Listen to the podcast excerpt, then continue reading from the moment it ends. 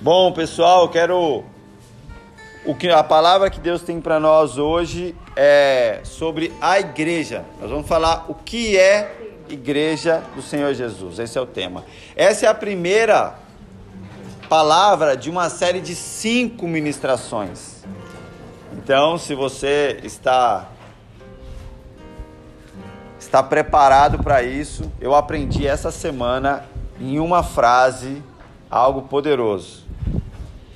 Tudo que é importante está no papel. O que, que eu quero dizer? Está anotado, está registrado. A Bíblia está lá, os principais documentos estão documentados, né? as principais informações estão escritas. Então, aquilo que você dá valor, pô, eu te incentivo a anotar, sabe? Seja num celular ou num papel, alguma coisa, anote, que é muito importante.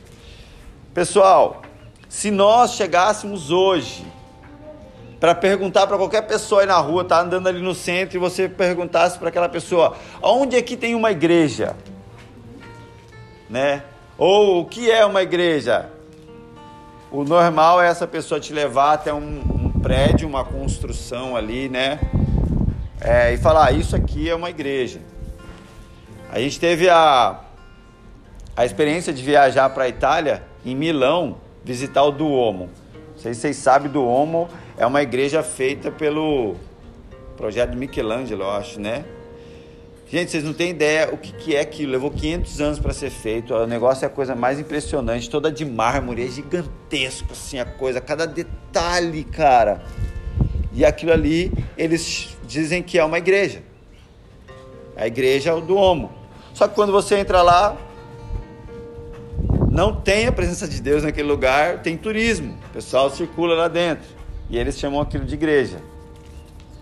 Eu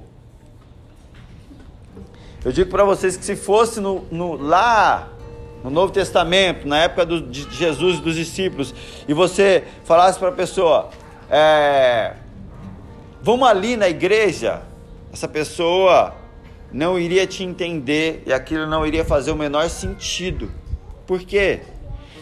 Porque no Novo Testamento ali, igreja não era um lugar. Igreja era um povo.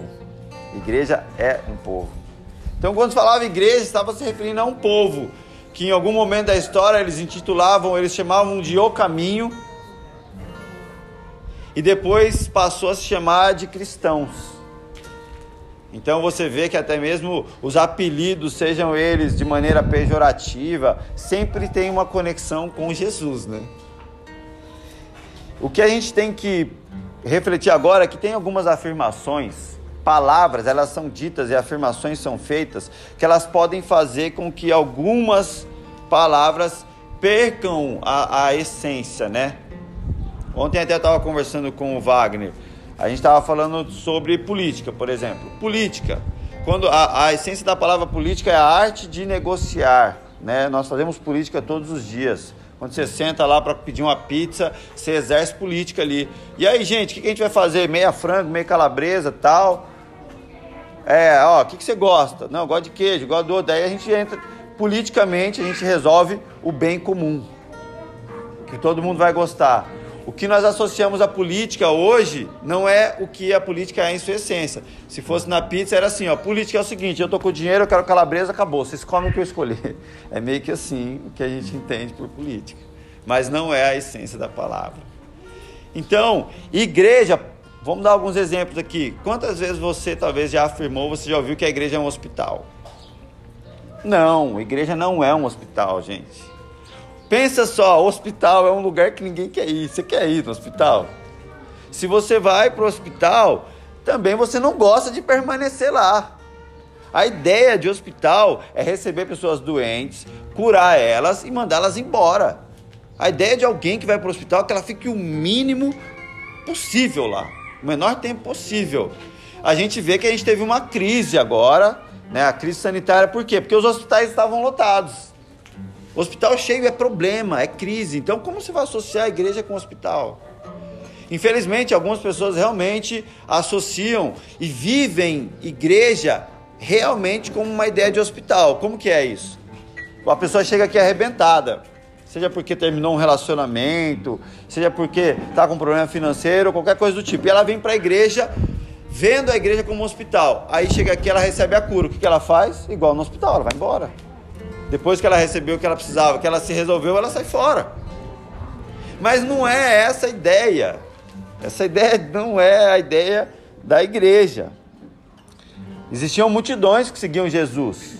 Não era assim? Ele curava os paralíticos, ele, ele curava os cegos. Multidões estavam ali. Só que essas multidões, após receber lá o pão que se multiplicava, o peixe e a cura, eles iam embora, eles não queriam caminhar com Jesus.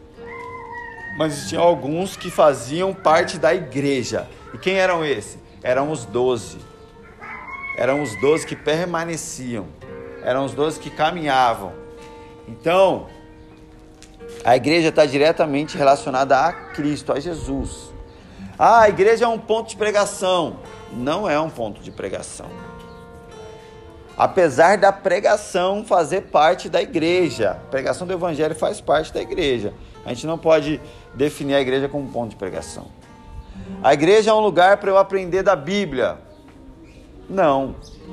Apesar também disso fazer parte. Vou, vou tentar explicar aqui através do casamento. É como se eu dissesse que o casamento é um lugar para fazer sexo, né? Porque tem, tem pessoas aqui de menores. casamento não é um lugar de fazer sexo, gente. Ah, o que é o casamento? Não, é você arrumar alguém para dividir o aluguel, né?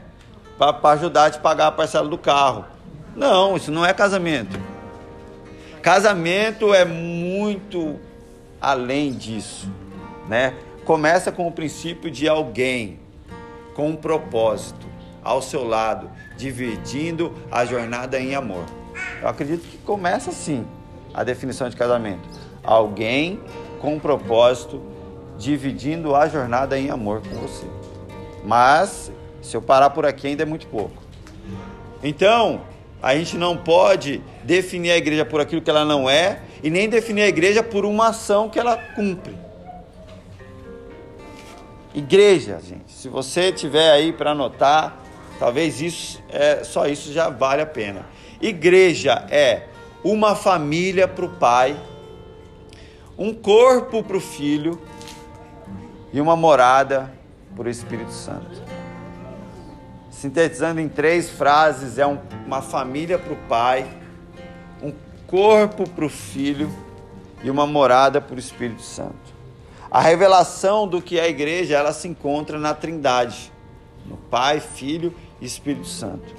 Eu vou ler aqui Efésios 2, 13 ao 18.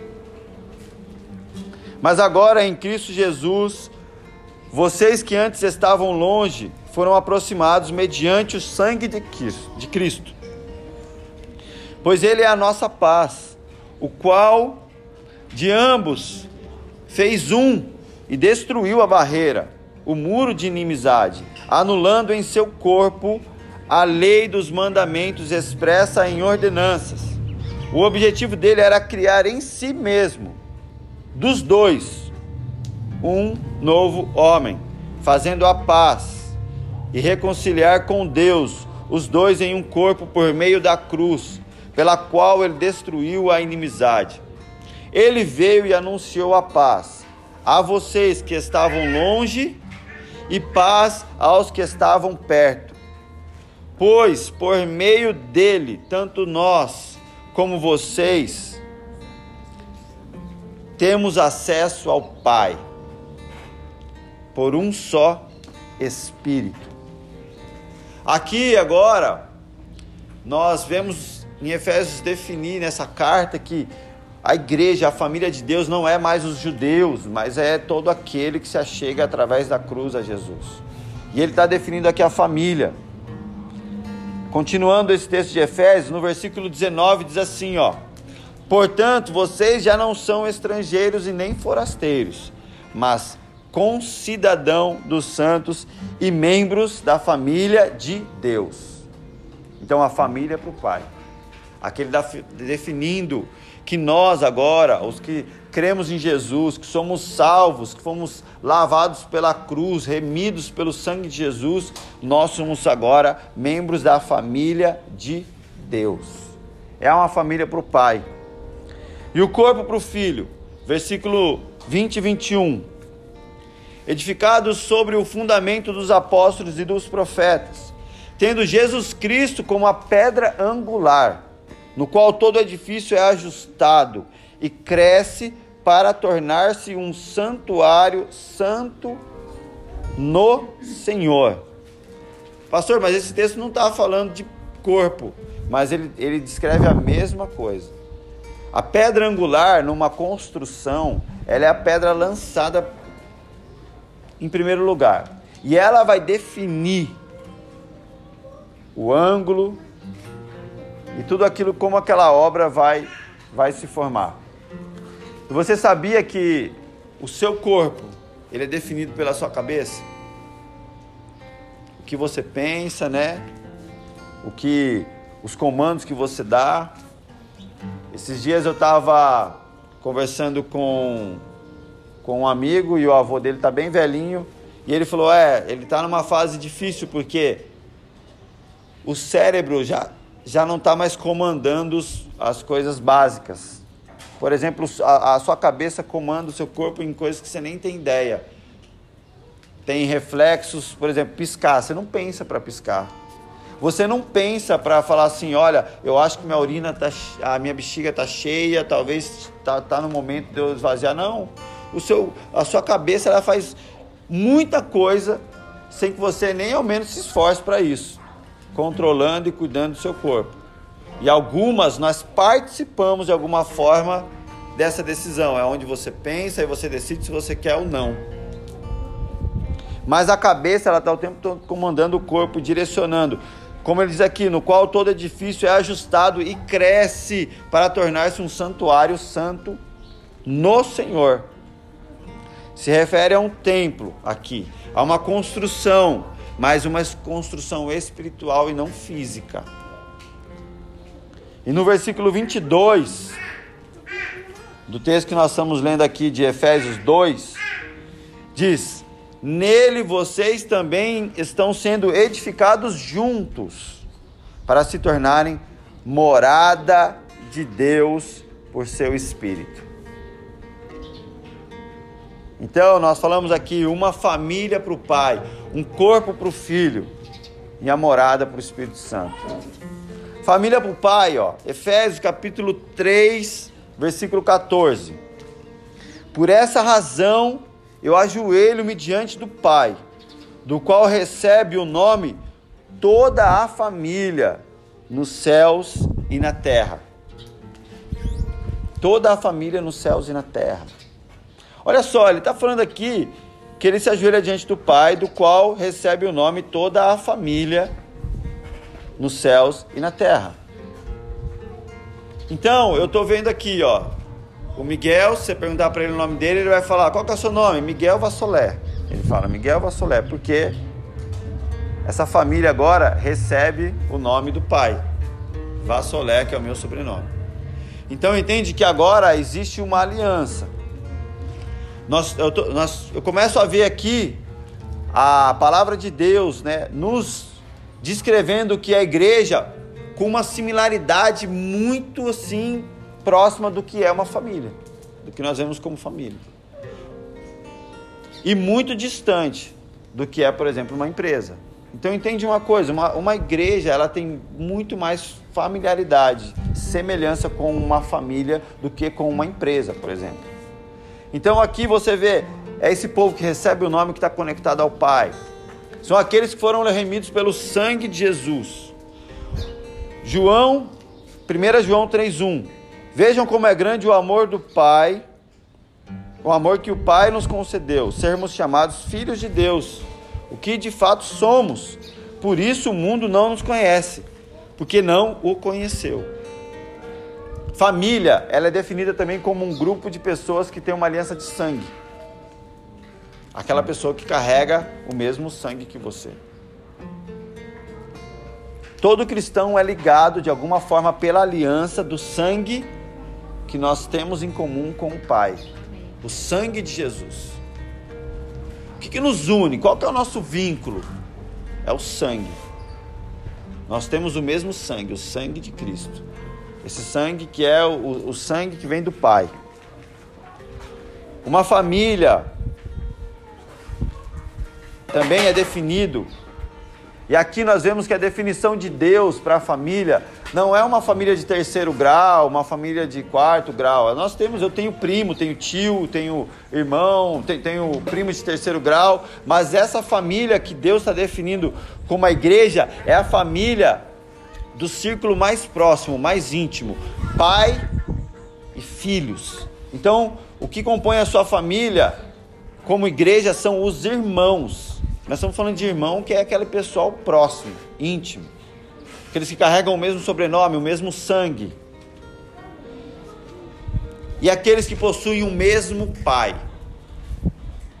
Essa que é a família. É esse vínculo bem próximo. Uma família para o pai. Quando fala de um corpo para o filho, 1 Coríntios 12, 27. Ora, vocês são o corpo de Cristo. E cada um de vocês individualmente é membro desse corpo. Nós aqui formamos o corpo de Cristo. E individualmente nós também somos membros desse corpo e parte desse, desse corpo. Efésios capítulo 1, versículo 22. Deus colocou todas as coisas debaixo dos seus pés e designou cabeça de todas as coisas para a igreja, que é o seu corpo, a plenitude daquele que enche todas as coisas em toda e qualquer circunstância. Jesus é o cabeça e a igreja é o seu corpo. Nós somos o corpo da qual Cristo é o cabeça. Entende que a cabeça comanda todos os outros as outras partes do corpo. Você já viu alguém que passou por morte cerebral? Basicamente a cabeça parou. E aquele corpo não tem mais vida, ele não funciona. Então, normalmente, né, quando acontece morte cerebral, o que, que se pode fazer? Se ainda há batimento cardíaco, aí eles fazem a doação de todos os órgãos, porque aquele corpo conectado àquela cabeça que não funciona não vai mais viver. Então, a, o nosso corpo ele só funciona por conta da cabeça. Entende que uma cabeça, um corpo que não se sujeita à cabeça, ele adoece. Um corpo que não está mais conectado aos comandos da cabeça, ele não funciona. É o caso desse amigo meu que falou do avô dele. Questões como o funcionamento do rim já não estavam mais correspondendo ao cérebro e ele começou a ficar doente. E um corpo sem cabeça morre. Não sei se você acredita, mas existe a mula sem cabeça. Mas ela é de mentira, tá, gente? E corpo sem cabeça também não existe. Por isso que não existe igreja aonde Cristo não é o cabeça. Ah, é uma reunião de pessoas ali que elas falam de Deus, elas são bênção, elas, elas, falam, elas usam textos bíblicos e tal. É, um, é, um, é, um, é uma, são um grupo de pessoas. Cristo é o cabeça, os comandos vêm de Cristo, a essência daquilo que é feito naquele povo vem do cabeça, vem de Cristo, então não pode ser definido como igreja. Tá? Não, não quero que você agora desenvolva uma, um raciocínio do tipo assim, deixa eu definir quem é, quem não é, vou julgar geral. Não, não é para a gente fazer isso. É para que isso sirva para mim e para sua vida. Essa mensagem tem que ser aplicada em mim. E aí? Eu faço parte de um grupo, eu, eu, eu entendo que eu sou parte desse grupo que define Cristo como cabeça, aquilo que eu vivo, aquilo que a gente pratica, está sujeito ao cabeça, aos ensinamentos, à verdade, aquele que é Senhor, que é Jesus Cristo. Se sim, eu sou igreja. Se não, eu posso ser qualquer coisa, menos igreja. Grupo de pessoas para se ajudarem existe de monte, gente. que não é igreja. Motoclube, tem o grupo de não sei o quê, tem vários. Mas isso não quer dizer que é igreja. E um templo para o Espírito. 1 Coríntios 6,19. Acaso não sabem que o corpo de vocês é santuário do Espírito Santo, que habita em vocês, que lhe foi dado por Deus, e que vocês não são de vocês mesmos? Vocês foram comprados por alto preço. Portanto, glorifiquem a Deus com o seu próprio corpo. Em 2 Coríntios 6,16, que acordo há entre o templo de Deus e os ídolos? Pois nós somos santuários do Deus vivo. Como disse Deus: habitarei com eles, e entre eles estarei, serei o seu Deus, e eles serão o meu povo. Entende que aqui está a igreja de Jesus. Estamos aqui porque Ele é o cabeça. Tudo que estamos reunidos, a nossa vida ela é direcionada por Ele. E a manifestação do Espírito Santo de Deus acontece porque existem aqui vários templos do Espírito Santo. Isso daqui não é, é essa, essa, essa, essa tenda maravilhosa aqui não é o templo do Espírito Santo. Não é a tenda onde Deus habita, mas você é.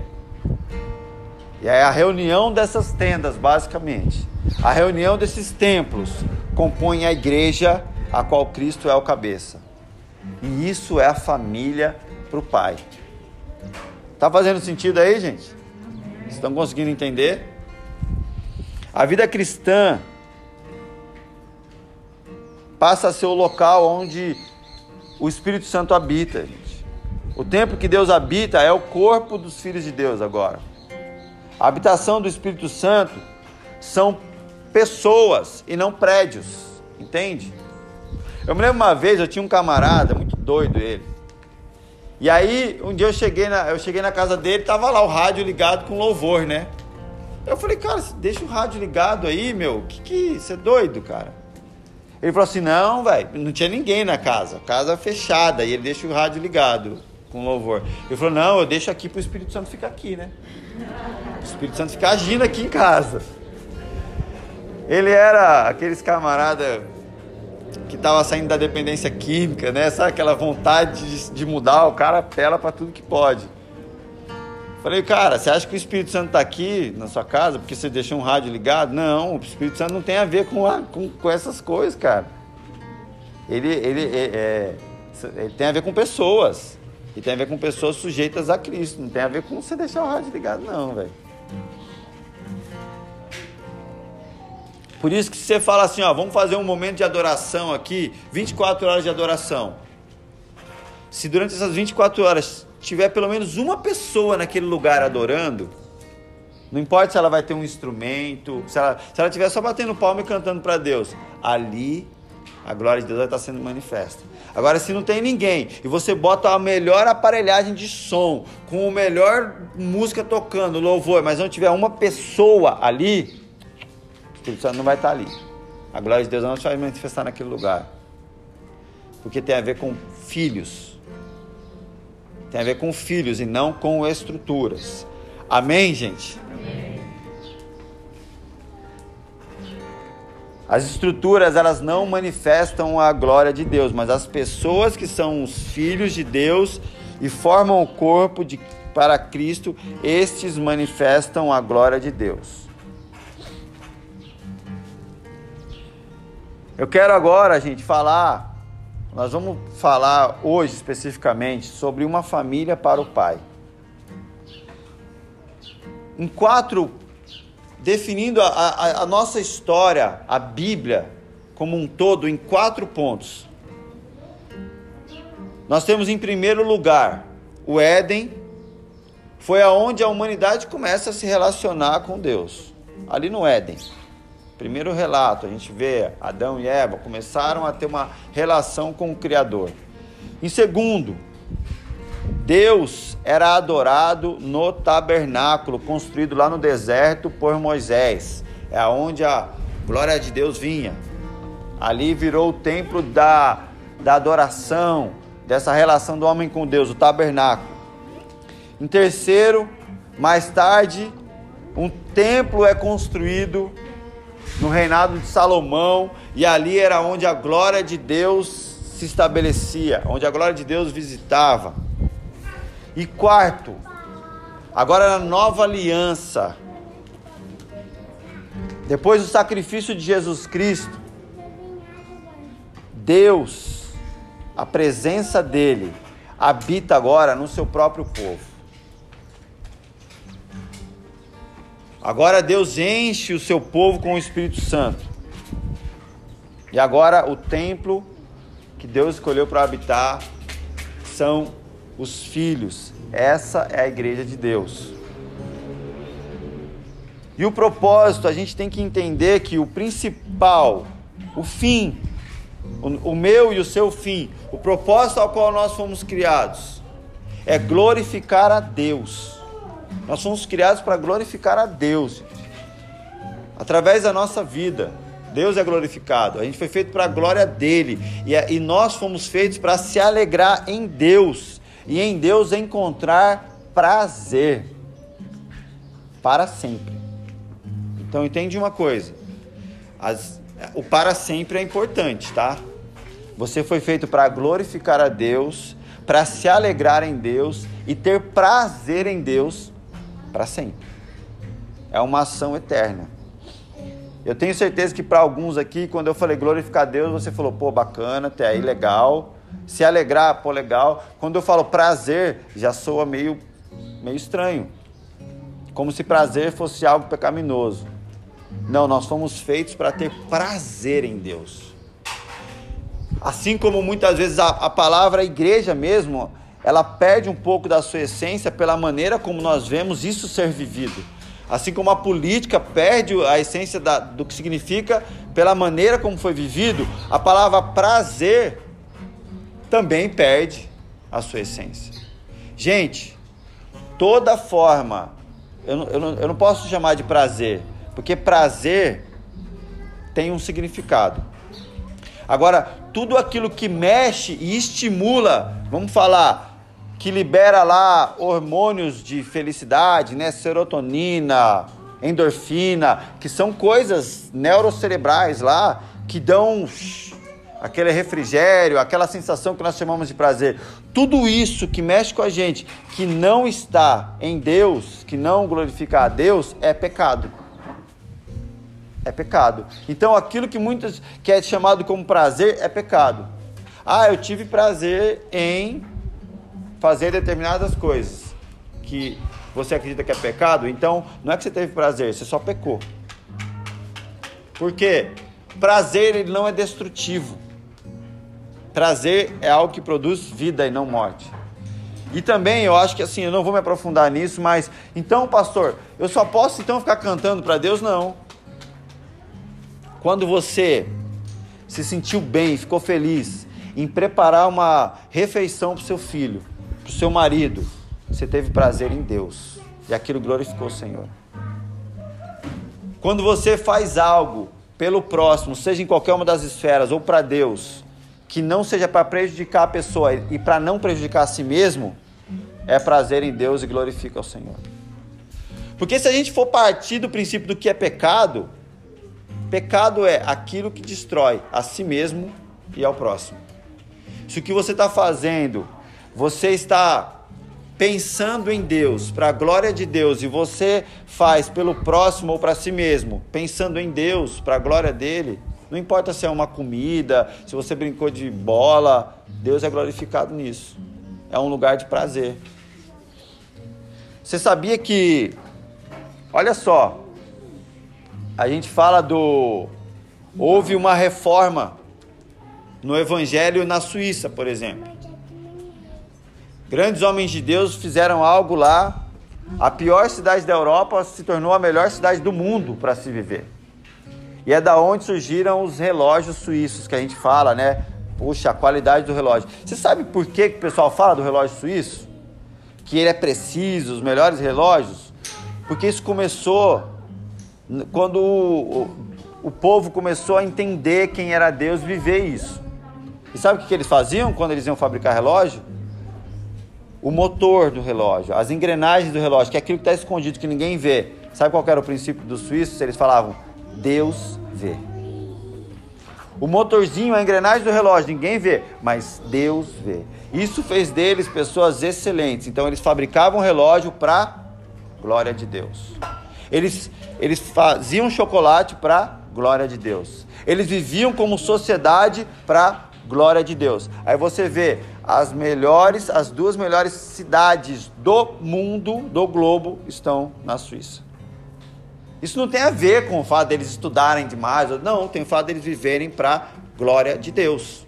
E não é que eles ficaram a vida inteira parados cantando, tocando violão ou lendo a Bíblia. Não. Eles viveram para a glória de Deus. Amém, gente? Família para o pai. Então, nós falamos aqui.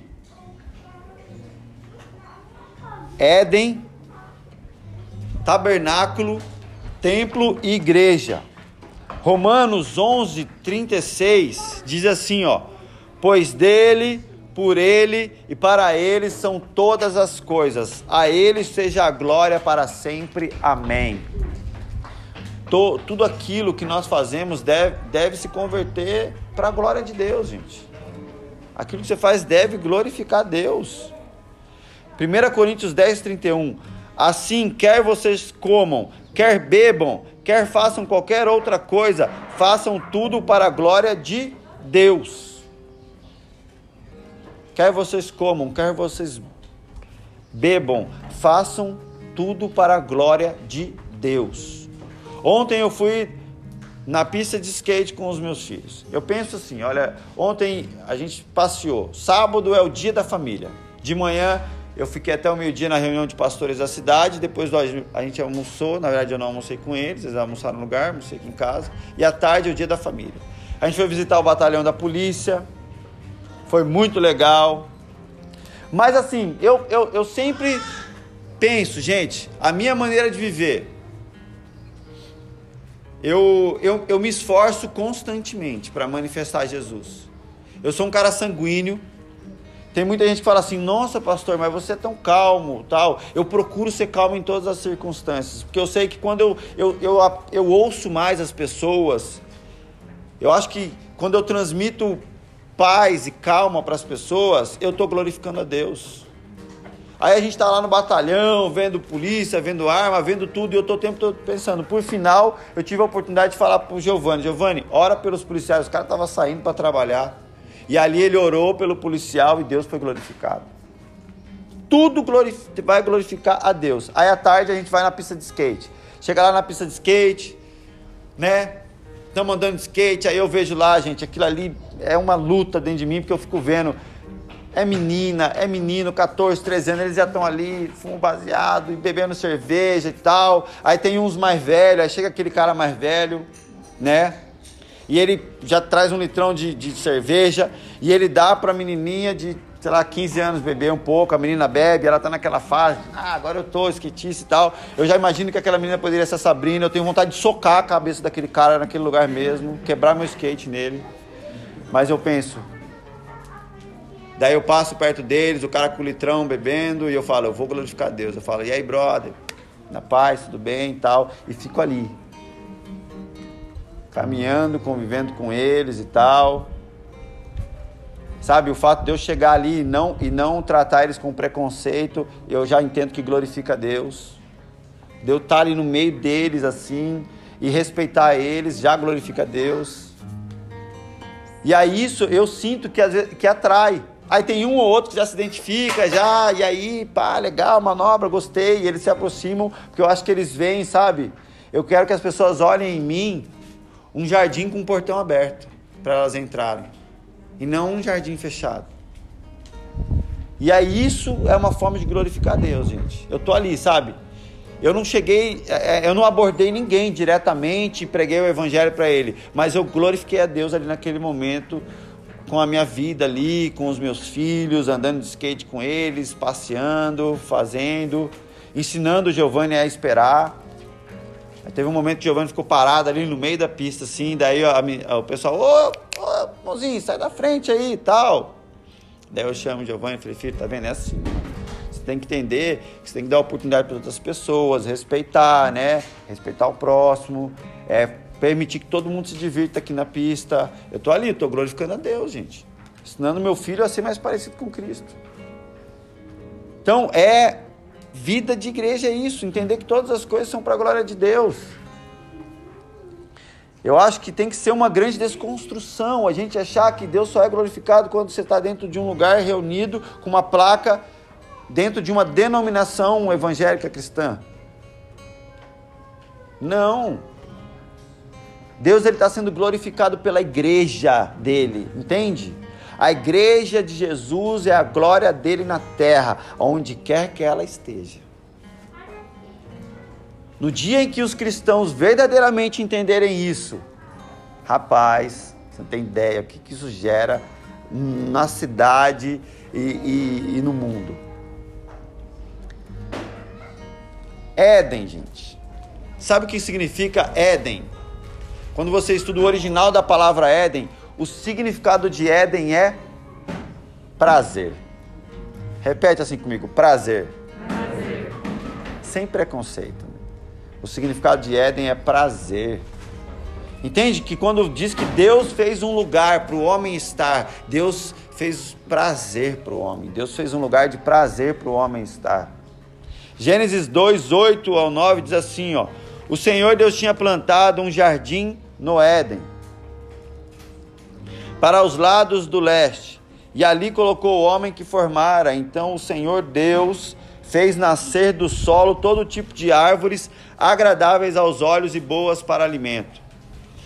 E no meio do jardim estava a árvore da vida e a árvore do conhecimento do bem e do mal. Gente, presta muita atenção.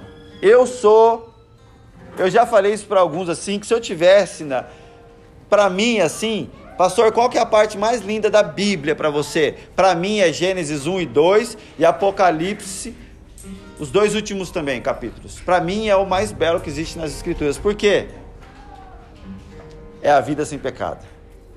Gênesis 1 e 2 e os dois últimos capítulos de Apocalipse é ali.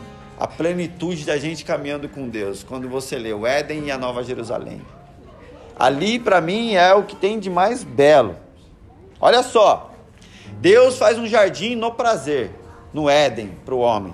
E diz que Deus fez várias árvores ali, agradáveis aos olhos e boas para alimento. Então Deus colocou o homem num lugar de prazer e ainda o abençoou com muitas coisas para que ele vivesse. E o presenteou. Quando a gente está falando dessas árvores, boa para alimento, agradáveis aos olhos, nós estamos falando que Deus deu algo não somente aqui, né, plantas. Deus criou toda uma estrutura que o abençoasse, que, que desse a ele uma vida, proporcionasse uma vida de prazer. Quando Deus termina a criação, ele vê que o homem precisava de algo. Então, olha só, existiam os animais, e os animais, eles estavam sujeitos ao domínio do homem que foi criado. Então ali Deus já estabeleceu o governo. Só que estava incompleto. E aí a gente vê por que, que Deus cria a mulher. Ao criar a mulher, Deus instituiu a família. A família. Gente, tem coisas que nós temos que entender aqui. Agora eu vou falar algo muito sério. A gente tem que entender que esse mundo jaz do maligno. Então, quando você vê as áreas mais atacadas e afetadas socialmente, você entende o plano contrário ao plano de Deus. A família é extremamente atacada. As mulheres são extremamente atacadas na nossa sociedade. Quando você vê lá o, o Talibã, por exemplo, lá, você está vendo lá, é, no, como é que é o nome? No Afeganistão. Olha só, Deus criou uma família para si. A Trindade representa a família. E quando a mulher é criada, ali a família é instituída. A importância da mulher para o plano de Deus se completar. E aí você vê que a plataforma para que a família se cumprisse segundo o mandamento de Deus. Porque amar o próximo como a si mesmo. Agora Adão teria condições de viver isso. Porque Deus é para ser adorado, amado e adorado. Agora, quando fala de amar o próximo, que é o segundo mandamento, tem que ser alguém, uma pessoa. Então, só quando Eva é criada ali, que aí agora o segundo mandamento acontece e a família se estabelece. Primeiro ponto, a gente vê que já existe a relação com Deus, o Pai, para ser adorado, para a gente viver. Só que segundo, é a relação com o próximo, é onde se estabelece família, que é quando Eva e Adão começam a se relacionar. E a gente vê aqui que existia já o governo de Deus através do homem. Gênesis capítulo 3, versículo 6. Eu tô eu tô, eu acredito, não sei para vocês, mas para mim é um tanto denso, é uma quantidade de informação e de versículo, né? Tô conseguindo caminhar de um jeito que fique claro, gente. Legal? Gênesis 3, 6 diz assim, ó: quando a mulher viu que a árvore parecia agradável ao paladar e era atraente aos olhos, e além disso desejável para dela se obter discernimento, tomou do seu fruto, comeu e deu ao seu marido, que comeu também. Vou parar aqui só para a gente fazer uma reflexão. Entende uma coisa? A gente acha que o problema foi de Eva. Não. Eva e Adão em comunhão, em comum acordo, decidiram fazer algo. Ah, isso acontece em outros textos, em outros momentos da Bíblia? Sim. Olha o que Adão e Eva fizeram em união, foi poderoso para destruir. E aí você vê que na Bíblia também tem um outro episódio. Eles se unem em comunhão, numa única visão, para edificar algo grandioso. E Deus veio e fala: é poderoso, mas Deus acaba com aquilo porque se chama Babel. Então Adão e Eva se unem para decidir algo que não glorificava Deus, a desobediência. Então ah, não é novidade, você vê que isso se repete na Bíblia. E hoje também nós poderíamos nos unir aqui para fazer algo que nos que atendesse aos nossos interesses pessoais. Isso daqui poderia ser uma reunião onde do tipo assim, vamos falar para a gente se incentivar aqui, pensar em algo para a gente ganhar dinheiro, melhorar os nossos carros e tal. Ok, não seria diferente de Adão e Eva, não seria diferente de Babel. Vamos falar aqui, gente, ó, aqui todo mundo aqui já teve problema com droga, então vamos se reunir para a gente resolver somente o nosso problema com droga. Não seria diferente de Adão e Eva, não seria diferente de Babel. Porque se você olhar, que, que Adão e Eva fizeram? Pô, para a gente ter entendimento, sabedoria, discernimento. A árvore era boa, eles não quiseram fazer algo ruim, mas eles quiseram fazer sem Deus. Você vê Babel, eles estão ali juntos, trabalhando, edificando uma torre que fosse até lá em cima. Só que o nome deles seria glorificado e não o nome de Deus. Começa com essa, com essa quebra de família, o pecado. Os filhos se rebelando ao pai. E continuando, os olhos dos dois se abriram e perceberam que eles estavam nus então juntaram folhas de figueira para cobrir-se. Até aí. Então é o seguinte: aonde o Pai não é glorificado, aonde a, a, a comunidade não tem Cristo como centro, o que acontece? Nós nos escondemos. Entende? Quando fala que Adão e Eva estavam nus, gente, não era literalmente pelado. Eles eram eles mesmos. Entende?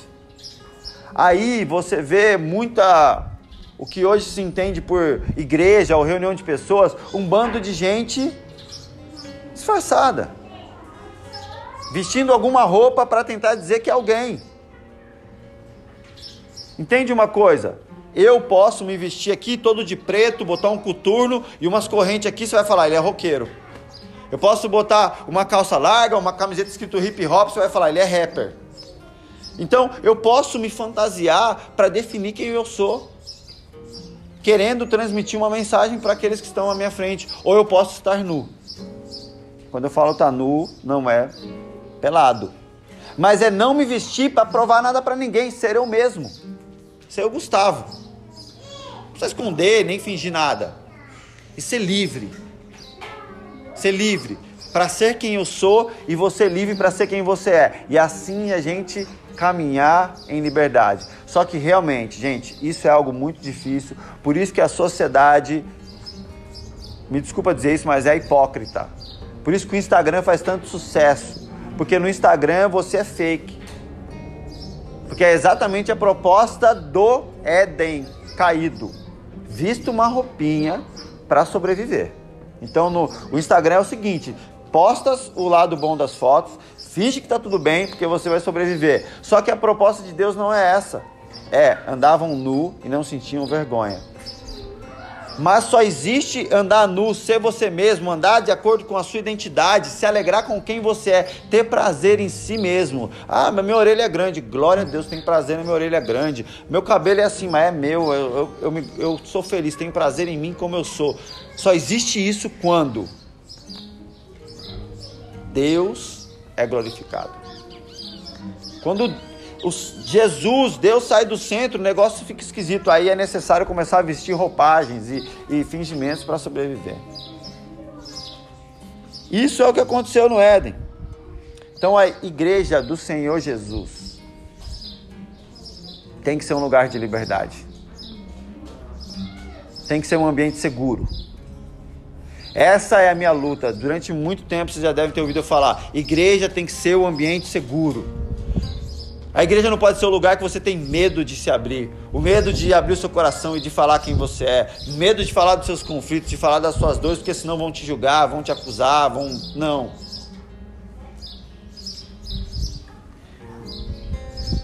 Os olhos dos dois se abriram e perceberam que estavam nus, juntaram folhas de figueira e cobriram-se. Ouvindo o homem e sua mulher os passos do Senhor Deus que andava pelo jardim, quando soprava a brisa do dia, esconderam-se da presença do Senhor dentre as árvores do jardim. Presta atenção agora que isso é muito importante. Deus fez um, um, um jardim de prazer, o Éden, para o homem. E aí ele deu muitas árvores belas e frutíferas para várias coisas. Deus abençoou o homem com muitas coisas para que ele vivesse. E o que acontece? Em comum acordo, Adão e Eva se afastam de Deus, eles agora têm que se esconder atrás de algum tipo de vestimenta e diz, eles se vestem para maquiar a própria identidade, só que diz agora que eles se escondem atrás do quê? Das bênçãos de Deus. Será que tem Será que faz sentido isso para nós? A gente começa agora a ter que se esconder para encontrar prazer atrás daquilo que Deus nos deu como algo que deveria ser um instrumento de bênção. E agora a gente se esconde atrás da prosperidade financeira, do sucesso ministerial, daquilo outro, da, das árvores que Deus colocou no jardim, para que fossem usufruídas junto com Ele, para a glória dele, em prazer, nós estamos usando para nos esconder. Aí você tem que usar daquilo que era para ser uma bênção de prazer com Deus, para ser um esconderijo, porque nós temos vergonha de Deus agora. Vergonha pela nossa falta de comunhão e de intimidade com Ele. O homem e a mulher em comunhão tomaram essa decisão de não se submeter a Deus. Amar a Deus, gente, é uma questão, uma prioridade fundamental para produzir, produzir vida na terra. não estou falando para ser igreja, é para produzir vida na terra. Gente, assim, ó, faço um parênteses aqui. A Bíblia não é um livro da igreja. A Bíblia é um livro para o planeta Terra, para o cosmos, para a humanidade. Ela não, ela, ela não direciona só a nossa vida, a Terra ela direciona. Se você pegar nações, eu fui para o Haiti. A religião oficial do país é o voodoo. Eles adoram Satanás deliberadamente lá. Aí olha lá o que, que o país vive. Não tem a ver com o cristianismo só. Tem a ver com o ser humano a Bíblia. E aqui nós vemos que a falta dessa relação com Deus trouxe morte para um lugar onde deveria haver, haver prazer.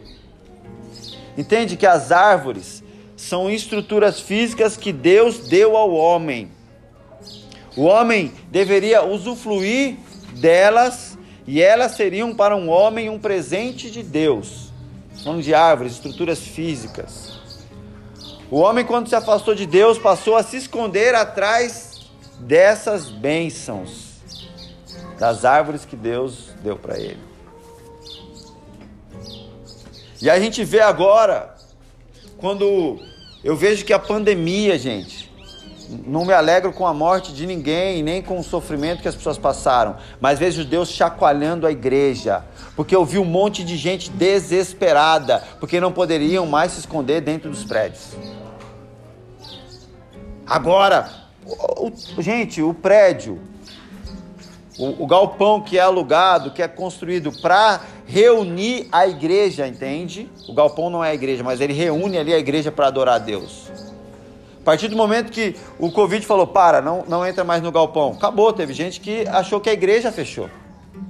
Por favor, a igreja nunca fechou.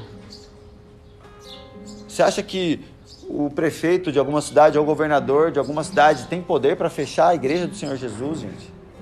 Só que quando você tem uma liderança cristã, quando você tem um, um bando de cristãos que estão, que estão como no Éden já, desconectados de Deus, se escondendo atrás das árvores, ele, é como se arrancassem as árvores e falassem: Ó, oh, oh, oh, Covid falou para vocês, sai da árvore, vocês não podem mais ficar atrás da árvore. Aí o povo entrou em choque.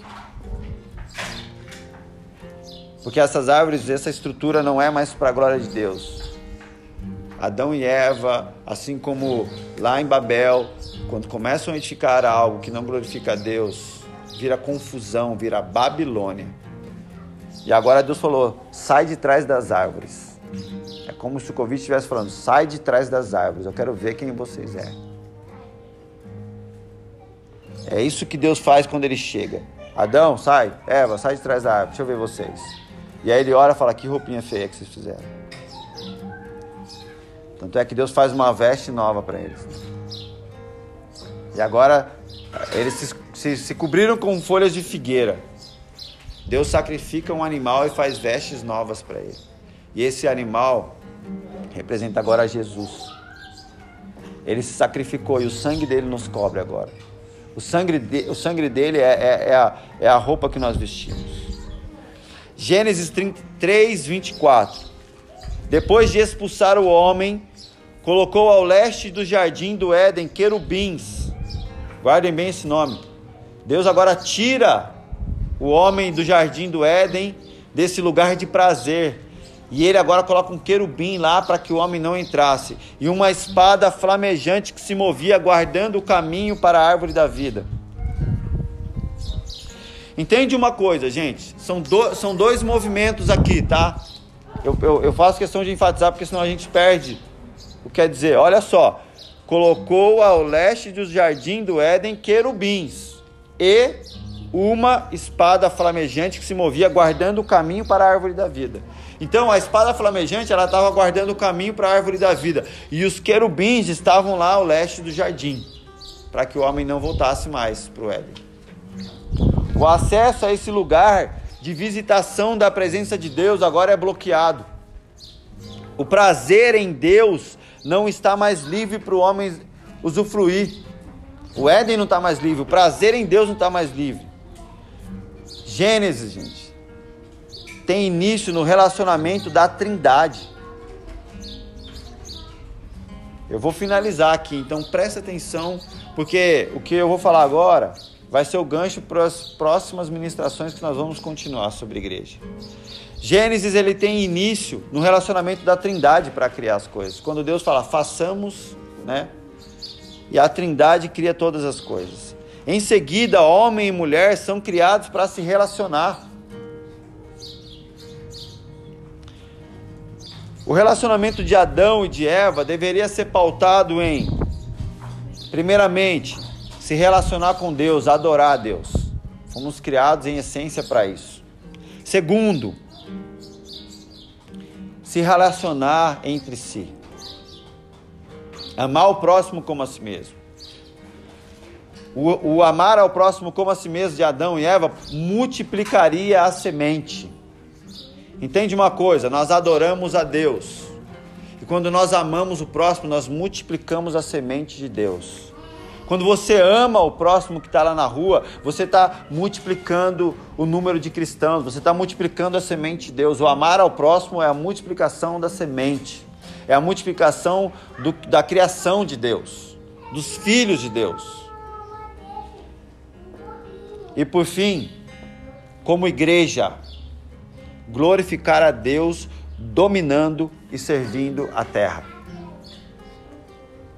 Então, se, se relacionar com Deus adorando a Ele. Segundo, amar ao próximo, se relacionando com o próximo, isso multiplicaria a semente de Deus. E terceiro, glorificar a Deus dominando e servindo a terra, a qual Deus nos plantou. Aqui, gente, eu, eu, eu encerro essa parte, primeira etapa que a gente fala do, da igreja como uma família uma família para Deus usando o Éden, mas eu quero fazer um gancho agora com a última parte que nós vamos falar na ministração, que é a quarta parte, que é igreja. Igreja do Senhor Jesus. Mateus 27, 50 aos 51 diz: Depois de ter bradado novamente em alta voz, Jesus entregou o Espírito, e naquele momento o véu do santuário rasgou-se em duas partes de alto a baixo. Aqui é o momento em que Jesus se entrega e ele é crucificado. E quando ele entrega a vida dele, no nosso lugar, o véu do templo se rasgou.